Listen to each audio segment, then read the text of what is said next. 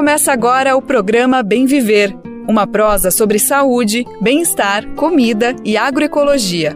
Produção Rádio Brasil de Fato.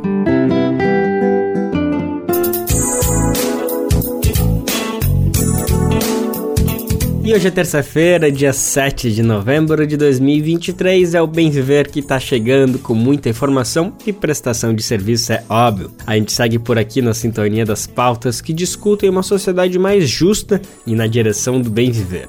Eu sou Lucas Weber e sigo com você pela próxima uma hora. E isso passa por discutir política, meio ambiente, saúde e mais um monte de coisa que está sempre na pauta do nosso programa. Eu conto com você nessa jornada, então vem comigo, vem com a gente, que o Bem Viver de hoje está está começando.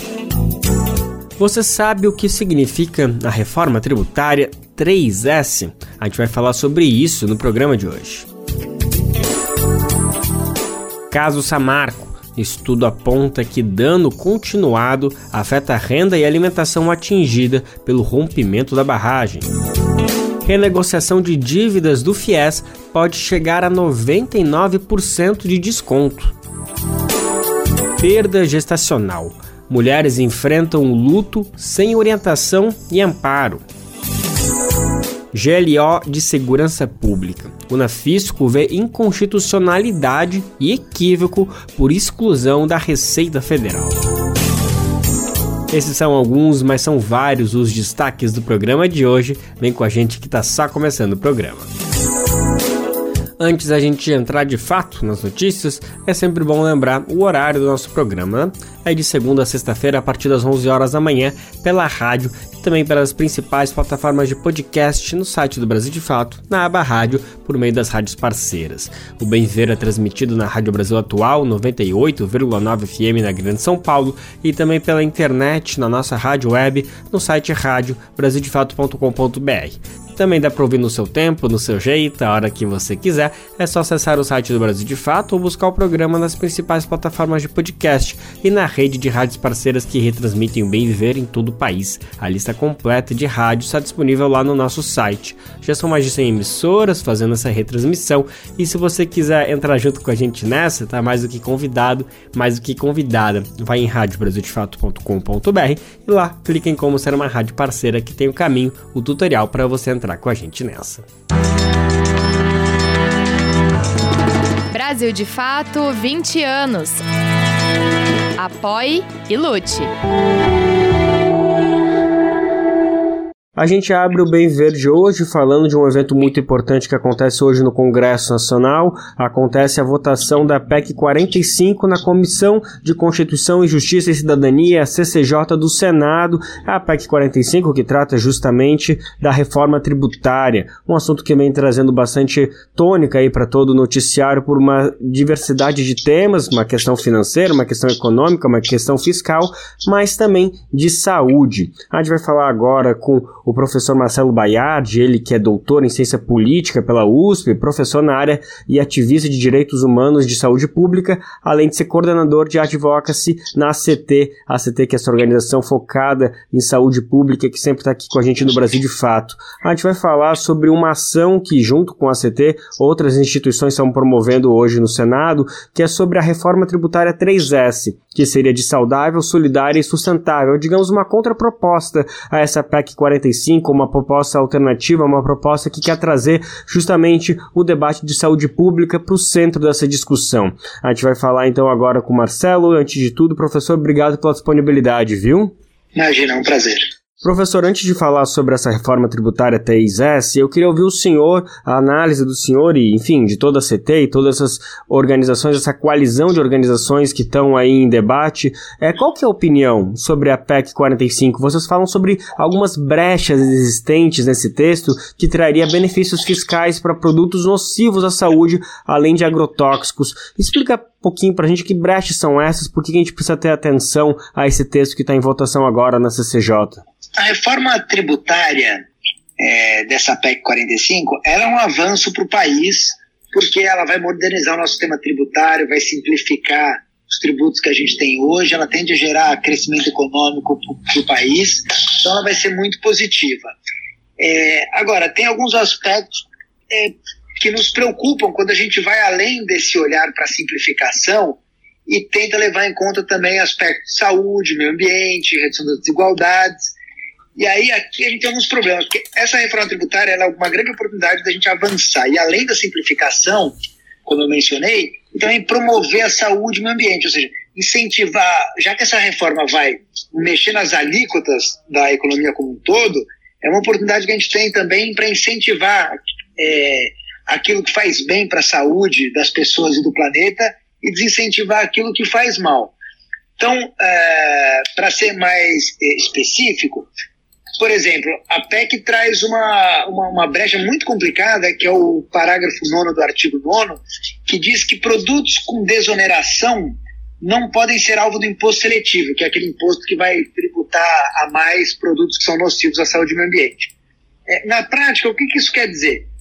Hoje, no texto, está lá dito é, que alimentos para o consumo humano e insumos agropecuários uh, vão ter alíquota reduzida, vão ter uma desoneração. E aí, por estarem aí, eles não vão poder ser alvo do imposto seletivo. Só que como ela está muito genérica, a PEC, a gente não sabe quais alimentos e quais insumos agropecuários. Isso significa que, muito possivelmente, alimentos ultraprocessados é, e agrotóxicos uh, possam receber desoneração, o que já é grave por si só. E além disso, talvez eles não possam receber o imposto seletivo, que é esse imposto para desestimular o consumo. Então a gente tem dois problemas aí. E, e tem um só para finalizar, acho que vale ressaltar um aspecto que nos, que nos deixou muito consternado na semana passada, que a gente descobriu que o relator da reforma tributária, o senador Eduardo Braga, ele apresentou um parecer na quarta-feira ah, retrasada, às 11 da manhã, em que ele tinha excluído esse dispositivo que impedia que esses produtos com desoneração estivessem no imposto seletivo. E depois, às 17, um pouco depois das 17 horas, quando o texto foi lido na CCJ, ele tinha reincluído esse, esse dispositivo. Então, assim, foi um retrocesso muito grande feito na surdina. Perfeito, professor. Então, só para ficar claro, por mais que exista esse entendimento que depois da aprovação da reforma tributária vai existir leis complementares que vão definir melhor, afinal, o que, que é cesta básica, o que, que pode estar isento de imposto, o que, que pode ter uma tributação específica, mesmo com esse entendimento, o que o senhor está trazendo é que do jeito que o texto está agora, existem alguns produtos, entre eles ultraprocessados, agrotóxicos, que podem estar, digamos, com uma barreira, podem estar blindados de uma outra legislação que consiga consiga tributar eles de uma maneira mais severa. Exatamente, exatamente. Claro que muita coisa vai ficar para definição por, por lei complementar, como você coloca. Agora, desde já colocar uma trava é, para produtos com desoneração e ter, e ter essa indicação no texto de que qualquer tipo de alimento ou que qualquer tipo de insumo agropecuário é, é, vão ter desoneração e, portanto, não, possam, não podem ser alvo de seletivo, é, nos parece um, algo muito grave. Tá certo. Professor, antes de falar sobre a 3S, eu queria só entender uma questão que eu acho que uh, tem muita gente conversando sobre uh, se é benéfico, se atrapalha, se ajuda ou não, essa questão de muitos pontos estarem sendo discutidos a posteriori. Vamos votar agora a reforma e depois a gente de, é, detalha os detalhes, digamos assim, né? Na visão da CT e dessas outras organizações que compõem essa coalizão, isso abre precedente para algumas manobras que podem ser feitas mais na surdina, ou de fato é importante que a gente trabalhe isso com calma, em leis com, que podem ter, a gente pode botar lupa nessas questões e trabalhar. Enfim, como que vocês estão vendo essa manobra de colocar algumas questões para serem discutidas depois da aprovação do texto em si? Olha, uma PEC, por definição, como vai, vai alterar a Constituição, ela tem que ter um certo grau de generalidade mesmo. Então, isso é normal. Ela tem que dar direcionamentos para onde o país vai, é, direcionamentos sobre o nosso pacto social, sobre a nossa economia. É, então, nesse sentido, a, a, a, o que está sendo colocado hoje pela PEC está adequado. O problema é quando você vai colocando certas travas desde já, como essa que eu mencionei, é, não tem sentido certos produtos. É, não tem sentido existir essa trava para imposto seletivo. Se o imposto seletivo é um imposto sobre produtos nocivos à saúde e meio ambiente, lá na frente a gente define isso, o que, que vai estar, tá, que que, quais produtos, quais serviços são esses. Não precisa pôr uma trava de antemão.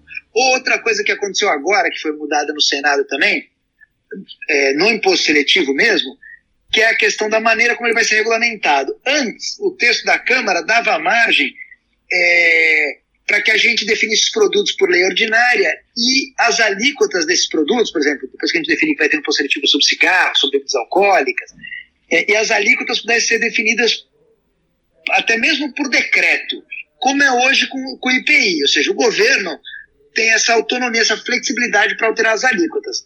O Senado mudou isso agora uh, e colocou que os, a definição dos produtos vai ser por lei ordinária e a definição das alíquotas, desculpa, a definição dos produtos vai ser por lei complementar e a definição das alíquotas por lei ordinária. Isso significa um quórum maior, ou seja, uma dificuldade maior para a gente aprovar. Ou seja, tirou-se o poder do executivo, e a gente ficou até impressionado como, o, como isso foi negociado entre o Praga e o Poder Executivo, e o governo aceitou isso. Ou seja, eles estão com muita dificuldade de negociação, tiveram que aceitar isso. Ou seja, o governo abriu mão dessa flexibilidade, dessa autonomia, é, dessa margem para mexer nas alíquotas dos produtos, o que nos parece muito ruim, porque se é um imposto seletivo para tributar produtos prejudiciais, os órgãos técnicos de saúde e meio ambiente, ao identificarem um produto nocivo, como um combustível fóssil, carbono de maneira geral, alimento ultraprocessado, cigarro, é, ele, tem ter, ele tem que ter autonomia para poder mudar as alíquotas desses produtos. E a gente fica muito preocupado que, que essa, essa questão técnica fique uh, sob decisão do Congresso Nacional. Ótimo. Professor, agora sim vamos falar dessa proposta aí que vocês vão pleitear hoje no Senado, mas não só hoje no Senado, é uma bandeira que vem se encarregado há muito tempo. Em outros debates sobre a reforma tributária já vinha sendo apresentado esse texto, essa ideia do 3S. Antes de falar de maneira prática como que ela pode ser inserida nesse debate, eu queria que você explicasse melhor o que, que se trata esses 3S, o que, que significa cada uma dessas letrinhas e de por que isso sim tem a ver com a reforma tributária, não são coisas desconexas e tem a ver assim como trazer esse assunto para perto do povo. A coalizão da reforma tributária 3S, saudável, solidária e sustentável, é, se formou é, nos últimos anos é, a partir da percepção de que se os grupos da sociedade civil ficassem sozinhos tentando é, levantar a bandeirinha lá da saúde, do meio ambiente, do combate às desigualdades, nós teríamos atropelado pelas, pelo debate econômico, pela área econômica do governo, é, que só quer discutir simplificação, basicamente. E, como eu mencionei no início, de fato, esse é um debate importante. A gente tem que melhorar o nosso sistema tributário, simplificá-lo, torná-lo mais eficiente, de fato. Mas a reforma não pode ser só isso.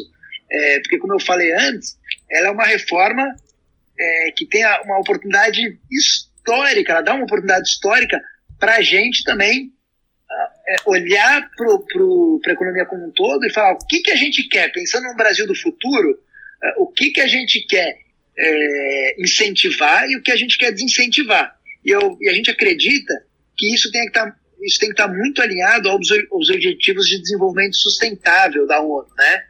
Então, uh, quais são os compromissos internacionais que o Brasil firmou na área de meio ambiente, na área de saúde, na área de combate às desigualdades e como a reforma tributária pode ajudar nesse sentido?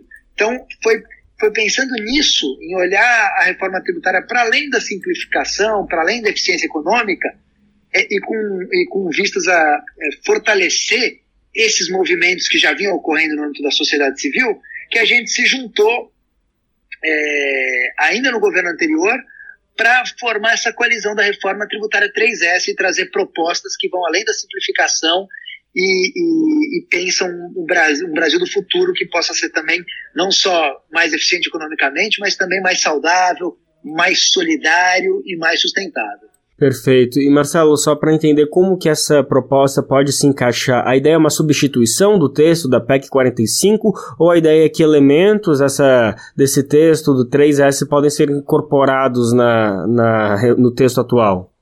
Não, não é uma substituição, não. Não é uma, uma proposta alternativa. É um conjunto de propostas de, de organizações, de coletivos da sociedade, da sociedade civil é, brasileira nessa, nesses três eixos de né, saudável, ou seja, de promoção da saúde, sustentável, de políticas de proteção ao meio ambiente uh, e combate às mudanças climáticas, e também o solidário de combate à desigualdade. E várias dessas propostas já estão incorporadas no texto da PEC 45. Então, por exemplo, uh, toda essa parte de é, incentivar, uh, uh, ou seja, dar alíquota, colocar alíquota reduzida é, para produtos que são, fazem bem à saúde ou que ajudam a reduzir a desigualdade, isso é muito positivo. Então, para dar um exemplo concreto, cesta básica.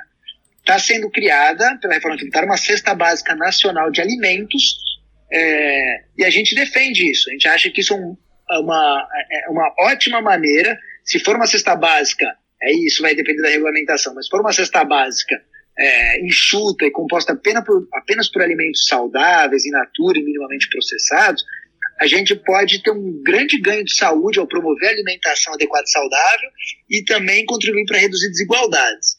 É, outro aspecto, por exemplo, também está prevista a, uma alíquota reduzida para produtos de, de, higiene pessoal, é, ou questões ligadas à pobreza menstrual também, são muito importantes para reduzir a desigualdade, especialmente é, na interface com gênero, raça. Então, esse tipo de medida está é, lá prevista na PEC e a gente defende. Assim como medidas como o imposto seletivo que desincentivam produtos nocivos à saúde e meio ambiente. Ou seja, o Brasil, no futuro, não pode ficar incentivando cigarro, alimento ultraprocessado, agrotóxico, né, sob pena de, de, é, de levar o país para um retrocesso enorme. É, então, assim, essas medidas, de uma maneira ou de outra, elas estão previstas na PEC e a gente está defendendo alguns aperfeiçoamentos. Então, o imposto seletivo está lá, mas está com essa barreira que eu mencionei antes. É, a gente defende também, já desde já que na regulamentação a gente consiga que não apenas tabaco e bebidas alcoólicas estejam presentes aí, é, sejam alvo do seletivo, como se repercute na, na, imprensa o tempo todo, mas também alimento ultraprocessado, agrotóxico, isso a gente defende, armas, armas de fogo, que também o Senado acabou de mudar o texto, mas ah, tinha perigo, estava uh, perigando que armas de fogo tivessem redução de alíquota e não pudessem estar no seletivo. Isso o Senado está corrigindo agora também. Então, é esse tipo de medida que a gente tem defendido. Tá ótimo. Eu sei que o senhor está com o tempo corrido, mas só para uma última fala sua, professor, qual é a expectativa que toda a coalizão tem para que essas ideias possam integrar? O senhor já falou que algumas coisas estão sendo integradas, mas além disso, depois dessas alterações que estão acontecendo agora na Constituição, o texto vai para plenário do Senado, deve voltar para a Câmara, já foi aprovado lá, mas deve voltar justamente por conta de alterações que estão acontecendo nesse momento. Ou seja, temos um caminho longo e o governo tem pressa para aprovar isso esse ano, frente a todo esses desafios, quanto por cento será que a gente pode trabalhar dessa maneira, assim tão objetiva, mas quanto por cento vocês acreditam que dessa proposta 3S, vocês acreditam que o texto final da reforma tributária pode incorporar? Olha, é difícil falar em porcentagem, como você colocou, mas nós vamos estar durante a, a, a votação da, da reforma na CCJ, é, fazendo um ato político junto com uma coletiva de imprensa da coalizão 3S, a partir das 14 horas no Salão Verde da Câmara dos Deputados. E a gente espera juntar muitos grupos da sociedade civil, muitos parlamentares que apoiam essa pauta, é, inclusive é, alguns membros go do governo, alguns influenciadores também, para defender essa pauta. E a gente acredita que o Senado tem essa possibilidade de corrigir é, aqueles pontos que estão uh, atrapalhando um, um, um, avanço grande do Senado antes do texto voltar na Câmara. Eu, eu acho que eu destacaria dois pontos, não vou falar em percentual aqui, mas eu acho que se tem dois pontos que o Senado fizer, eu acho que já será um grande avanço. Um deles é, é o que eu já mencionei, que é retirar essa trava para o imposto seletivo. O imposto seletivo tem que poder é, servir tem que poder funcionar para todos os produtos, inclusive agrotóxicos e ultraprocessados. É, e um outro ponto que o Senado tá, tem todas as condições de melhorar até a votação amanhã é a questão da cesta básica. A gente tem a previsão de uma cesta básica, o texto já foi melhorado, inclusive garantindo que a cesta básica tem que garantir uma alimentação saudável, é importante que tenha esse critério lá. É, e alguns parlamentares é, já propuseram alguns ajustes no sentido de garantir que não tenha mais aquela previsão que tinha, que, que ainda está no texto, de que alimentos de maneira geral possam, é, e insumos agropecuários de maneira geral também, possam estar, possam receber subsídios.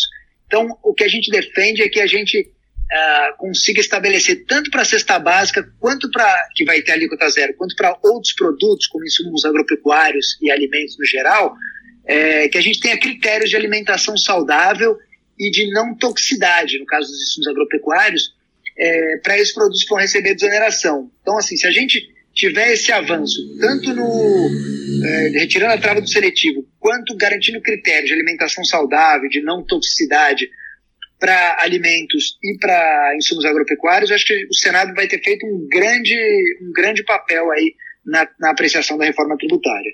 Tá ótimo, a gente vai estar atento justamente a esses pontos e todas as outras coisas que estão envolvidas nesse texto aí que vem sendo analisado por todos os setores, mas é fundamental que a gente coloque essas três palavrinhas, saudável, solidária e sustentável, dentro desse texto, a gente vai estar acompanhando e é isso. Professor, muito obrigado mais uma vez pela tua disponibilidade para tocar em todos esses pontos aqui com a gente, viu?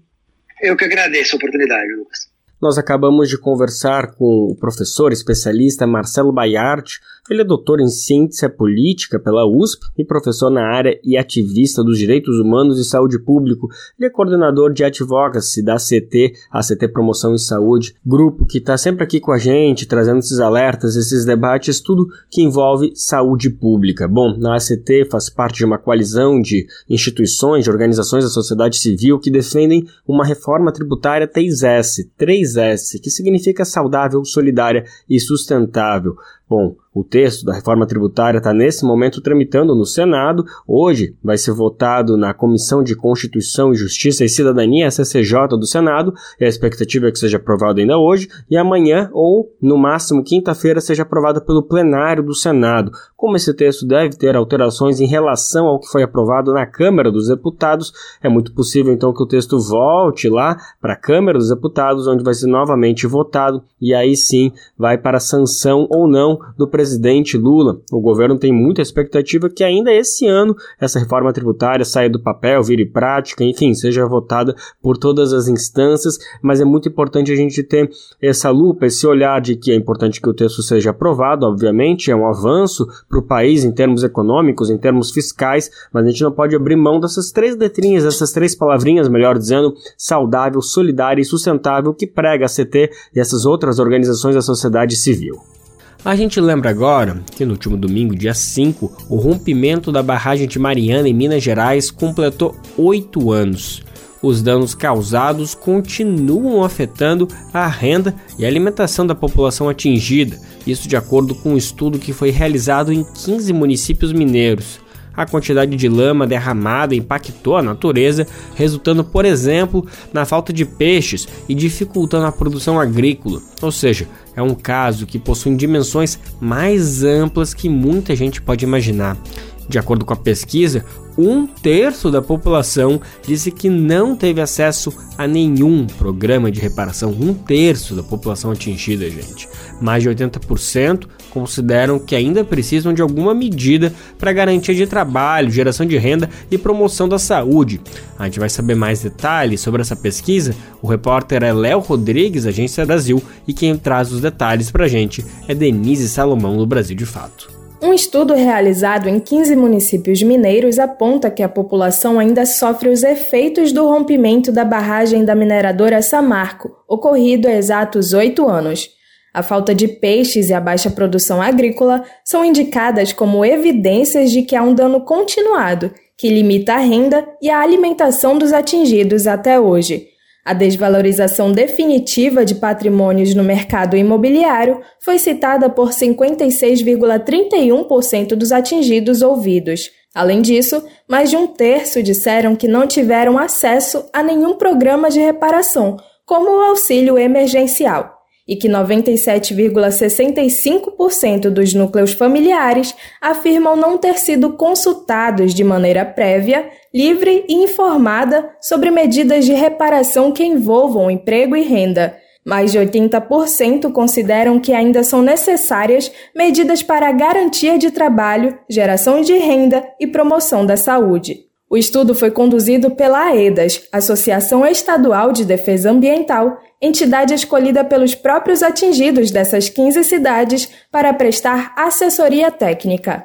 No total, foram ouvidas 1.873 pessoas pertencentes a aproximadamente 600 núcleos familiares. A tragédia ocorreu em 5 de novembro de 2015, quando a barragem da Samarco, localizada em Mariana, se rompeu e liberou uma avalanche de rejeitos que escoou pela bacia do Rio Doce. 19 pessoas morreram e populações de dezenas de municípios mineiros e capixabas foram impactadas. Ninguém foi preso. Para reparar os danos causados na tragédia, um acordo foi firmado em 2016 entre o governo federal, os governos de Minas Gerais e do Espírito Santo, a Samarco e suas acionistas Vale e BHP Billiton. Por meio desse acordo, foi criada a Fundação Renova, uma entidade responsável pela gestão de mais de 40 programas. Todas as medidas previstas devem ser custeadas pelas três mineradoras, mas passados oito anos, o processo reparatório é marcado pela insatisfação e acúmulo de milhares de ações judiciais. Desde o ano passado, estão em curso tratativas para um novo acordo capaz de solucionar o enorme passivo judicial, mas ainda não houve nenhum consenso entre as partes. Batizado de registro familiar, o estudo conduzido pela EDAS teve como objetivo elucidar os efeitos e as percepções dos atingidos após oito anos do rompimento da barragem. Os dados foram coletados entre os meses de junho e setembro, com moradores de Belo Oriente, Naque, Ipaba, Ipatinga, Periquito, Bugre, Iapu, Santana do Paraíso, Fernandes Tourinho, Sobralha, Caratinga, Conselheiro Pena, Resplendor, Itueta e Aimorés. De acordo com o levantamento, a má qualidade da água do Rio Doce está intimamente ligada aos danos citados pelos atingidos. Os moradores que tinham a pesca como fonte de renda de alimento afirmam que não conseguem mais peixes como antes do rompimento da barragem. Além disso, produtores rurais que dependem do Rio Doce para irrigação lamentam que as plantações se tornaram menos resistentes e produtivas. Os resultados mostram que 91% dos entrevistados afirmaram que as despesas pessoais ou familiares aumentaram após o rompimento da barragem, sendo que para 84,89% houve alta nos gastos com alimentação. A coordenadora institucional da EDAS, Franciele Vasconcelos, destaca que 91% das pessoas que foram atingidas pelo rompimento da barragem exerciam algum tipo de atividade de subsistência relacionada ao Rio Doce e que hoje elas não têm mais a mesma condição que tinham de prover sua subsistência. O estudo também buscou compreender os danos sob uma perspectiva de gênero, para 75,11% dos entrevistados, houve aumento das atividades ou das tarefas realizadas por mulheres. Em nota, a Fundação Renova afirma que até agosto de 2023 foram destinados 32,66 bilhões às ações de reparação e compensação, como pagamento de indenizações, auxílios emergenciais, além de projetos sociais. Para marcar os oito anos da tragédia, o MAB, Movimento dos Atingidos por Barragens, lançou a campanha Revida Mariana, divulgando histórias pessoais relacionadas com a tragédia. Alguns dos relatos divulgados corroboram com os dados levantados pela EDAS. De Belém, para a Rádio Brasil de Fato, com reportagem de Léo Rodrigues, da Agência Brasil. Locução: Denise Salomão. A gente fica de olho hoje que a Comissão de Infraestrutura do Senado deve votar o projeto de lei que institui a Política Nacional de Direitos às Populações Atingidas por Barragens. O texto está parado na comissão desde abril do ano passado e sua aprovação tem potencial de reverter um cenário temeroso, que é a falta completa de legislação sobre o tema. A gente acabou de ouvir a situação da população atingida pelo rompimento da barragem de Mariana em Minas Gerais, mas há muitos outros casos, muitos outros exemplos espalhados pelo Brasil. No projeto de lei estão contemplados os direitos das famílias atingidas e as responsabilidades das empresas. Atualmente, a legislação brasileira nem sequer define o conceito de pessoa atingida por barragem, e não há diretrizes para definição de direitos em casos de rompimentos ou outros desastres e acidentes e nem regras para coibir abusos. Esse projeto de lei foi apresentado ainda em 2019, justamente como uma resposta aos desastres de Mariana e Brumadinho, também em Minas Gerais. Os dois casos entraram para a história como as maiores tragédias socioambientais do Brasil e expuseram falhas na garantia de segurança por parte das empresas de mineração. Aqui no Bem Verde, no Brasil de Fato, a gente está de olho e vai trazer atualizações todo o programa sobre essa situação. O presidente Lula decretou neste mês de novembro a GLO, que é a Garantia de Lei da Ordem, em alguns portos e aeroportos do país, do Rio de Janeiro e de São Paulo também. Os dois estados vivem atualmente uma crise de segurança pública. Segundo o governo, a ideia é utilizar equipes das Forças Armadas, da Polícia Federal e da Polícia Rodoviária Federal nestes pontos para fortalecer o combate ao crime organizado. A medida vale para os portos de Itaguaí e de Santos, bem como também os aeroportos do Galeão e de Guarulhos, esse em São Paulo.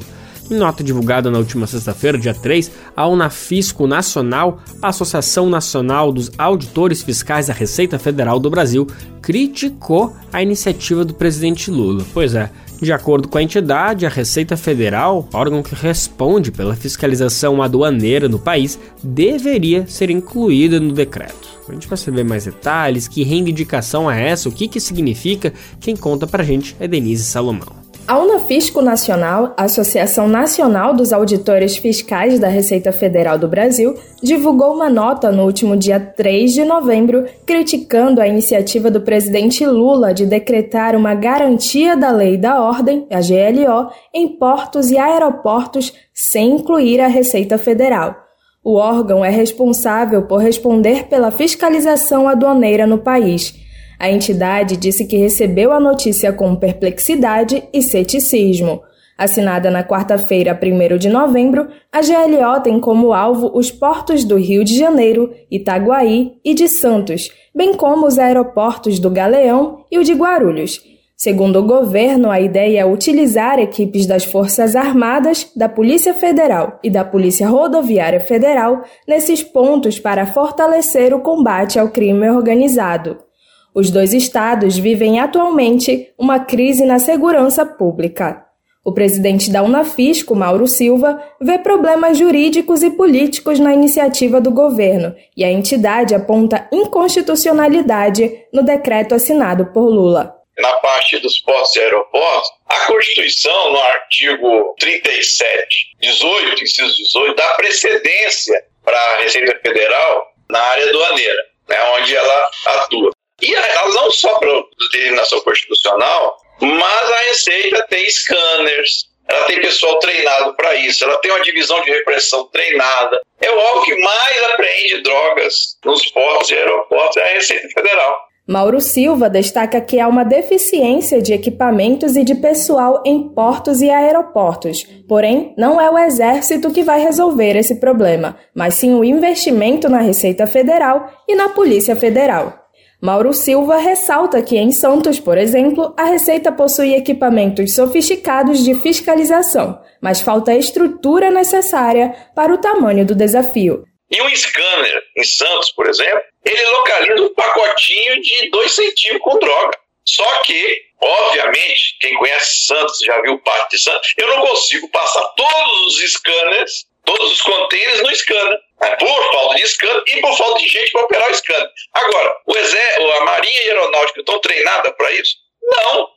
Bom, pode ficar lá passeando de lancha, tentando evitar que, que mergulhador entre no navio, ou vai ficar dando rasante de helicóptero, não sei Porque o trabalho que precisa ser feito é de inteligência. Para a Unafisco, o governo deveria incluir a Receita Federal na GLO e pensar no que fazer com as fronteiras do país. Também na última sexta-feira, 3 de novembro, a Delegacia Sindical de Santos do Sindifisco Nacional soltou uma nota pública em que provoca a cúpula da Receita Federal a pressionar o governo pela revisão do decreto e inclusão do órgão na operação da GLO. O documento afirma que o órgão respondeu pela interceptação de mais de 200 toneladas de cocaína nos portos e aeroportos do país desde 2018, sendo que cerca da metade desse volume foi apreendida somente no Porto de Santos. Os auditores destacam que, por conta da expertise que detém, os profissionais do órgão conseguem selecionar cargas a partir de critérios objetivos de gerenciamento e análise de risco o que tende a contribuir com o trabalho previsto para a GLO. Por fim, o grupo diz esperar que o governo perceba que o desprestígio do órgão e do cargo de auditor fiscal, com falta de investimento e de pessoal na Receita Federal, irá agravar o preocupante cenário da segurança pública no país. De Belém para a Rádio Brasil de Fato, com reportagem de Cristiane Sampaio. Locução: Denise Salomão. Papo agora é sobre o FIES, o Fundo de Financiamento Estudantil.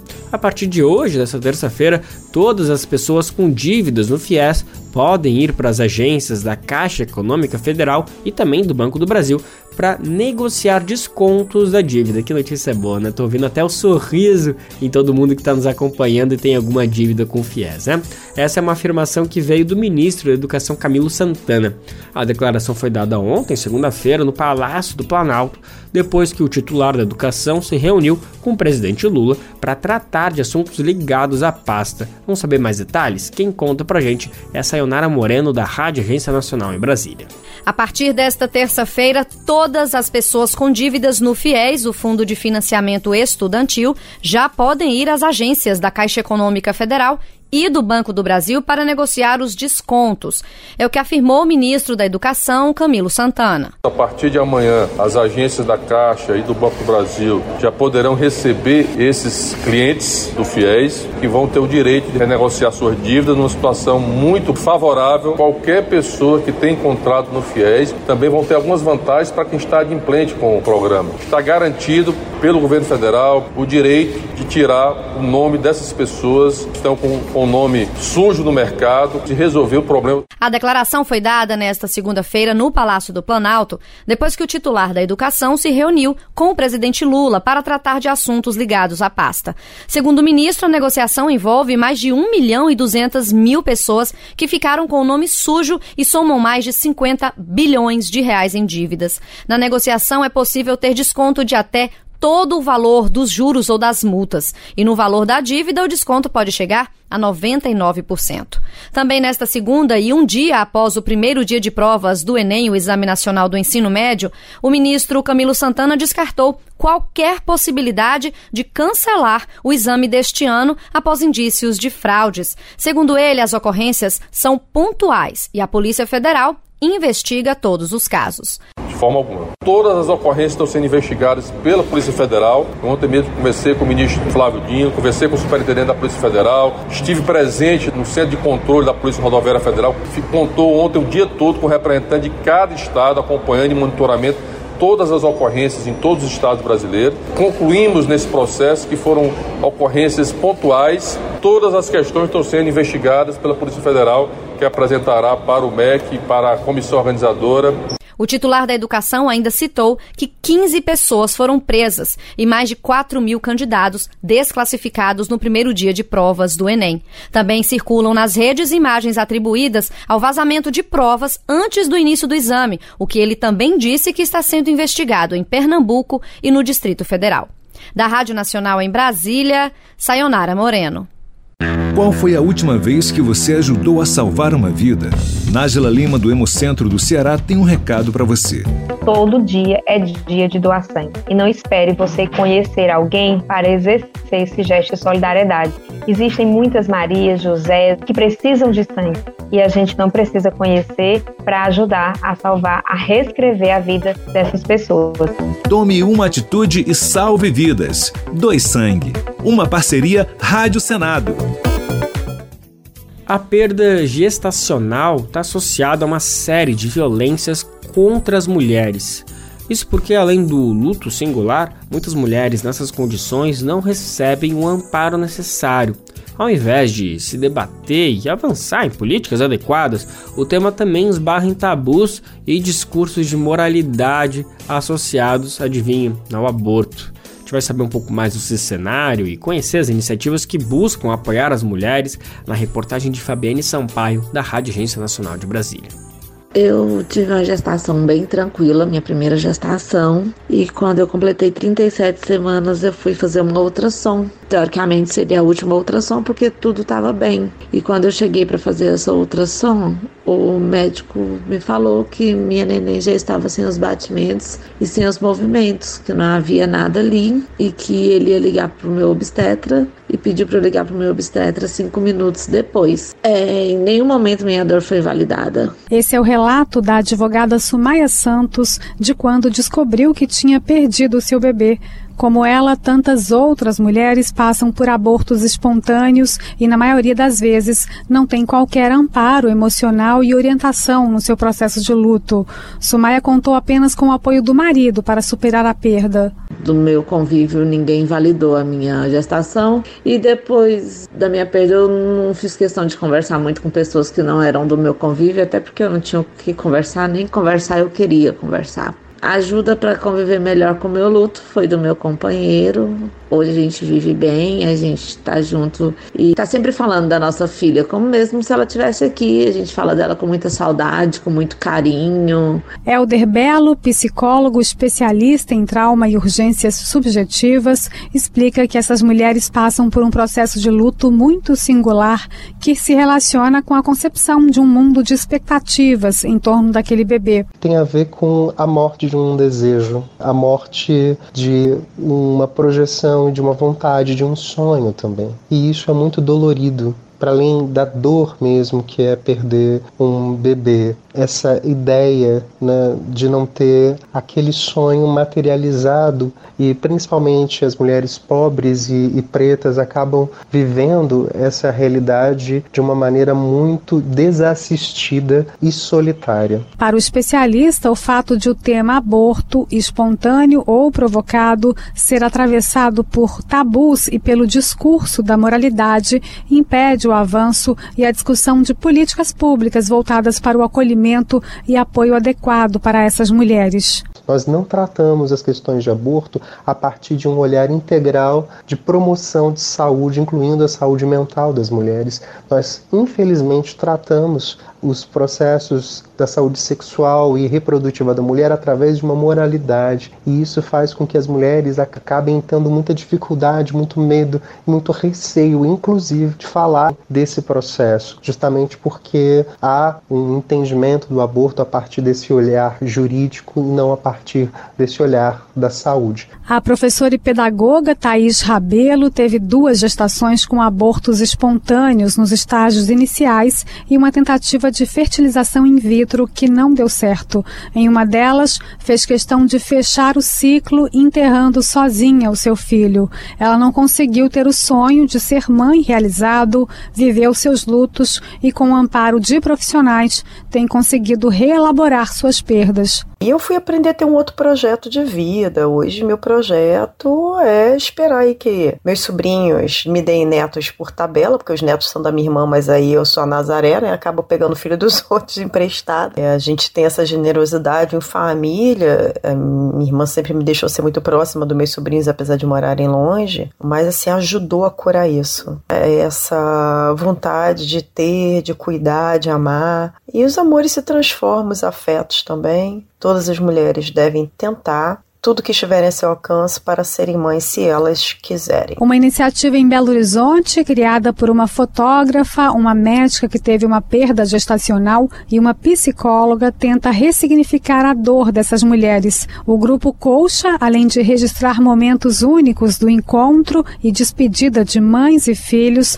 também presta acolhimento para essas famílias, como explica a fotógrafa Paula Beltrão. A gente pode fazer com, com que, de certa forma, a gente amenize e a gente mostre para a mãe importâncias de algumas simbologias que façam com que o luto dela posteriormente seja vivido de forma mais tranquila de uma certa forma. Quando a gente vai no acolhimento, a gente faz um print do pezinho, a gente corta uma mechinha do cabelo, que posteriormente a gente faz uma, um pingentinho, a gente guarda coisas que o bebê tocou e a gente cria uma caixa de memórias. A nossa intenção ali é tampar lacunas e não criar outros buracos maiores do que aquele que já existe em relação à perda de um filho. Grupos de apoio também tentam ocupar a lacuna da falta de políticas públicas voltadas para essas mulheres. Neles, elas se ajudam na superação da perda, trocando e compartilhando as angústias e experiências comuns. Da Rádio Nacional no Rio de Janeiro, Fabiana Sampaio. Falar sobre a morte em si é um tema difícil, né? Mas um caso de perda gestacional pode trazer ainda outras complexidades. O cenário deixa nítida a necessidade de se avançar em discussões e políticas adequadas. Você já ouviu falar sobre o azevinho pernambucano? Essa é uma árvore que estava sendo considerada extinta, mas foi redescoberta agora 185 anos depois. Inacreditável, né, gente? Quatro exemplares da espécie foram encontrados em uma área de cana-de-açúcar em Igaraçu, na região metropolitana do Recife. Essa era uma das espécies mais procuradas por organizações de conservação ambiental. Vamos saber mais detalhes desse grande achado? Quem conta pra gente é Felipe Faustino, da Rádio USP. Considerada praticamente extinta, a árvore azevinho pernambucano foi redescoberta por cientistas em uma expedição ao município de Igaraçu, na região metropolitana de Recife, em Pernambuco. Foram identificados quatro exemplares da planta. A Ilex nome científico, foi documentada há 185 anos pelo botânico escocês George Gardner e não tinha mais sido encontrada. A equipe de pesquisadores, que conta com o botânico da Faculdade de Filosofia, Ciências e Letras da USP de Ribeirão Preto, Milton Grupo, e a engenheira agrônoma Juliana Alencar, enfrentou desafios como a falta de informações, pois nos bancos de dados de herbários no Brasil e no mundo apenas constavam a sua localização no estado de Pernambuco. Por isso, foi realizada uma pesquisa histórica. Segundo o grupo, havia dificuldade em identificar a árvore. No caso do azevinho pernambucano, a espécie era tão mal conhecida que não havia nenhum nome popular registrado em literatura que facilitasse as buscas. A pesquisa prévia realizada em herbários pela doutora Juliana Alencar foi essencial para conseguirmos acessos a plantas que poderiam ser identificadas como Ilix sapiiformes, o que facilitou muito a nossa redescoberta. O estudo prévio foi, em grande parte, a investigação do Diário de Gardner realizado em sua visita ao Brasil entre 1836 e 1841, explica Juliana. Então, Gardner ele fez um diário contando desde o momento em que ele chegou no Rio de Janeiro, que ele percorreu durante alguns anos uma faixa muito grande do nosso país. Então, ele descreve todos os momentos dele desde que ele chegou no Rio, veio subindo, né, o Brasil, passando por Salvador, aquela uma região grande da Bahia que ele coletou. Depois da Bahia, ele chegou em Pernambuco, e ele descreve como ele chegou em Recife, depois ele foi para Olinda, foi para Itamaracá. Além da falta de registros, a classificação incorreta da planta nos herbários também era um problema, como foi notado através de duas coletas, uma de 1962 e outra de 2007. Juliana conta que a coleta mais recente, depositada no acervo da Universidade Federal de Pernambuco, direcionou a equipe. Nós vimos que elas pareciam, se assemelhavam à planta, que nós tínhamos as características descritas e o que nós verificamos pela, pelas amostras digitalizadas. Separamos esse material e recorremos ao especialista da família. O grupo confirmou a semelhança entre a espécie da Universidade Federal de Pernambuco e o azevinho. Assim, a equipe se organizou para ir a campo. Os pesquisadores contam que, pela atualidade, a coleta de 2007 já tinha descrição com detalhes de localização. Após seis dias de buscas, em março de 2023, a árvore foi encontrada em uma mata ciliar próxima a um canavial já degradada, segundo o grupo. A paisagem da região conta com poucos fragmentos de mata, muitos deles já bastante degradados, em uma região cuja ocupação remonta ao século XVI, no começo da colonização do Brasil pelos europeus na região Nordeste. O momento, agora, de acordo com Juliana, é de tentar reproduzir e proteger as árvores remanescentes do azevinho. O que nós estamos fazendo junto com o Jardim Botânico agora é ir a campo ir ao local em que coletamos, buscar sementes dessas árvores. O que não é fácil porque nós não sabemos, nós não temos muitas informações sobre a fenologia da espécie, ou seja, qual o período em que ela tem flores, qual o período em que ela tem frutos. Para a equipe, o reencontro do azevinho também reforça a importância de conservar as áreas remanescentes de Mata Atlântica para proteger também espécies de plantas que possuem distribuição restrita, como é o caso do azevinho, como explica o grupo. Essa redescoberta aponta que vale a pena preservar os fragmentos de Mata Atlântica mesmo em áreas de ocupação antiga e em ambientes próximos às cidades, como no caso do azevinho de Pernambuco. Conversamos com o professor Milton Grupo, do Departamento de Biologia da Faculdade de Filosofia, Ciências e Letras da USP de Beirão Preto e com a engenheira agrônoma Juliana Alencar, que falaram sobre a expedição que reencontrou a árvore azevinho pernambucano depois de 185 anos na região do Grande Recife. Felipe Faustino, Rádio USP Ribeirão Preto. É como as pessoas que atuam em sintonia com a natureza dizem, né? Quando as pessoas não atrapalham, a própria natureza sabe o que fazer. Até mesmo em uma área de monocultivo de cana-de-açúcar, essas quatro espécies de árvore encontraram um cantinho menos impactado para brotar. Agora a gente quer falar sobre uma sugestão de leitura de uma mulher que luta contra a monocultura de soja lá no Pará. É uma matéria que apresenta a atuação da sindicalista e ativista ambiental Ivete Barros. Em seu relato, ela afirma que chegou a ser ameaçada de ser queimada viva por defender a Amazônia. A reportagem foi feita por Leandro Barbosa, da agência pública, e o Brasil de Fato trouxe para o seu site, republicou, obviamente dando os devidos créditos, né? Só para compartilhar alguns detalhes, Ivete faz parte do projeto de assentamento agroextrativista Lago Grande, em Santarém, no Pará. Apesar das constantes ameaças, ela disse que prefere não esconder o rosto. Assim, Ivete vive a angústia de ter um destino parecido com o da amiga Dorothy Stein, ativista assassinada em 2005. Ao mesmo tempo, ela não abre a mão de lutar pela Amazônia. Bom, quem se interessou e quiser saber mais sobre essa matéria, dá para visitar o site da agência pública ou o nosso do Brasil de Fato. É só procurar pelo título Por defender a Amazônia, ela foi ameaçada de ser queimada viva. Quer saber onde encontrar livros bons, baratos e com conteúdos que te ajudam a entender a situação atual do Brasil e do mundo? Na Expressão Popular. Lá você encontra obras sobre marxismo, agroecologia, educação popular, literatura e muito mais. Com os livros da Expressão Popular, você se fortalece para a batalha das ideias e para a construção de um mundo melhor. Para saber mais sobre o acervo dessa editora popular, acesse o site expressãopopular.com.br ou faça uma visita à livraria na Rua Abolição 201, próximo ao metrô Anhangabaú, em São Paulo. Editora Expressão Popular. Agora vamos falar sobre culinária, acho que é um meu momento favorito aqui do Bem Viver, né? Um dos muitos cantinhos com sabores mágicos do nosso Brasil. A gente traz agora o quadro Cozinha Baiana, produzida pelo Brasil de Fato Bahia, que tem a participação especial de Thaís Ferreira, colunista do BDF.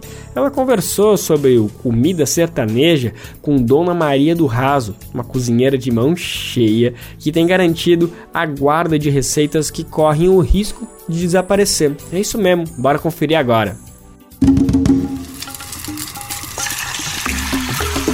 Cozinha Baiana.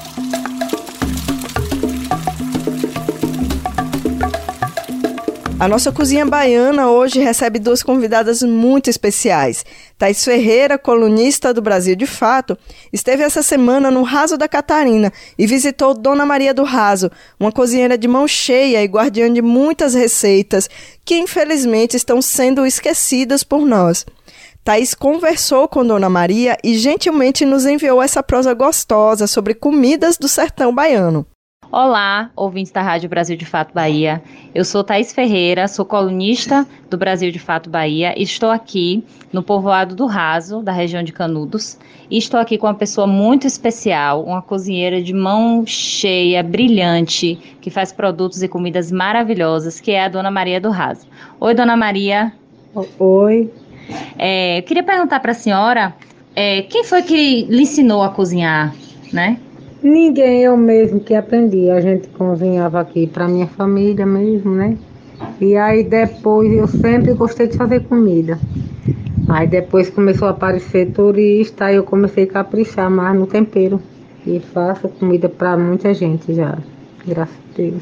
A casa de Dona Maria do Raso, ela está dentro do roteiro de turistas, né, que vem aqui para a região de Canudos, né, que vem conhecer história, e também está inserida dentro do roteiro de observação de aves, né. É, Dona Maria é uma parceira aqui, né, do projeto Jardim das Araras e o pessoal que vem aqui para o roteiro de observação de aves sempre para aqui na casa de Dona Maria, né? Com certeza. Principalmente para comer o que, Dona Maria? É, aqui como bode, como galinha caipira, tem o doce de leite, tem a geleia, vários sabores também, né?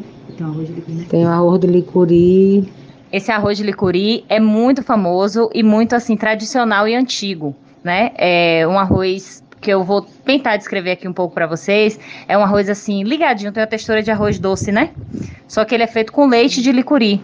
E eu queria perguntar para a senhora, dona Maria, quem foi que te ensinou a fazer esse arroz? Já era muito tradicional e antigo na sua família? De onde vem essa receita? É, aí é tradicional já da família. Minha avó fazia, a minha mãe também fazia, a família inteira. Eu casei, vim embora e continuo fazendo arroz de licuri. E o pessoal gosta bastante. Tem alguma época do ano que o arroz de licuri ele não pode faltar na mesa? Com certeza, na Semana Santa. E a senhora come ele com o quê? A senhora prepara ele com o quê para comer na Semana Santa? É, eu preparo com licor, o arroz de licuri e o bacalhau com licuri também.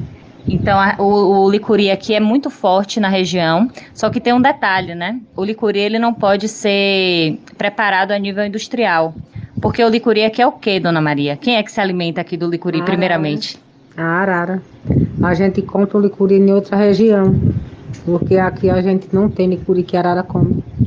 Então, a primeira, a primeira o licuri, a primeira pessoa que come licuri, né? O primeiro animal que come licuri é, não é, é humano. É a arara. É a arara. É a arara. E, e, conta um pouco pra gente, assim, como é que a senhora se sente estar tá recebendo pessoas diferentes aqui para comer a sua comida, comer essa comida tradicional, que é o arroz de licuri, o bode, a galinha. Qual é o seu sentimento? Fico muito feliz, né? Porque antigamente a gente passava um monte de dias que a gente não via ninguém aqui, agora eu vivo com minha casa cheia de outros países, não só da região, de outros países, está vindo muita gente para cá. Graças a Deus, sinto muito feliz. Conta aqui um pouco para os ouvintes da Rádio Brasil de Fato, quais são os produtos que a senhora vende, além desse almoço maravilhoso que a senhora faz. Lembrando que também, quando a gente almoça, a gente tem um suco de um geladinho maravilhoso para a gente tomar, o suco de maracujá do mato, né, o maracujá da caatinga. E Dona Maria vende também outros produtos. Conta quais são os outros produtos que a senhora vende, Dona Maria. Aí eu vendo a geleia de maracujá do mato, vendo a geleia de umbu também. E aí vendo a geleia de abacaxi com pimenta, maçã com pimenta, compota de umbu, licor de umbu e maracujá da caatinga, ou de tamarindo, e vendo doce de leite, com vários sabores. É, Dona Maria do Raso, ela tem Instagram, que a gente vai deixar disponível na matéria, o Instagram. E eu peço a todo mundo que siga o Instagram, acompanhe o trabalho de Dona Maria. E quando vier aqui para Canudos, Tô esperando aqui no Rasinho. Pode vir aqui pro Raso da Catarina, região do Raso, que Dona Maria tá aqui esperando vocês. Com certeza, todo prazer. E assim a gente encerra mais uma edição do programa de hoje. A gente se fala e se ouve amanhã, quarta-feira. Lembrando que é sempre a partir das 11 horas da manhã. Você pode nos conferir na Rádio Brasil Atual, 98,9 FM na Grande São Paulo, ou no site radiobrasildefato.com.br. O programa vai ao ar em diversas rádios pelo país e a lista completa de emissoras que retransmitem Bem Viver você encontra no nosso site na matéria de divulgação diária do programa. Aqui a gente aproveita para agradecer esses veículos por estarem com a gente. O Bem Viver também fica disponível como podcast no Spotify, Deezer, iTunes e Google Podcast. Este programa teve apresentação de Lucas Weber e roteiro de Daniel Lamir. Edição e produção de Daniel Lamir e Denise Salomão. Trabalhos técnicos de André Parocha, Edson Oliveira, Lua Gatinoni e Emerson Ramos. Coordenação de Rádio e TV Moniz Ravena. Diretora de programas de áudio Camila Salmásio. Direção executiva Nina Fidelis. Apoio toda a equipe de jornalismo do Brasil de Fato. Você ouviu o programa Bem Viver, uma prosa sobre saúde, bem-estar, comida e agroecologia. Produção Rádio Brasil de Fato.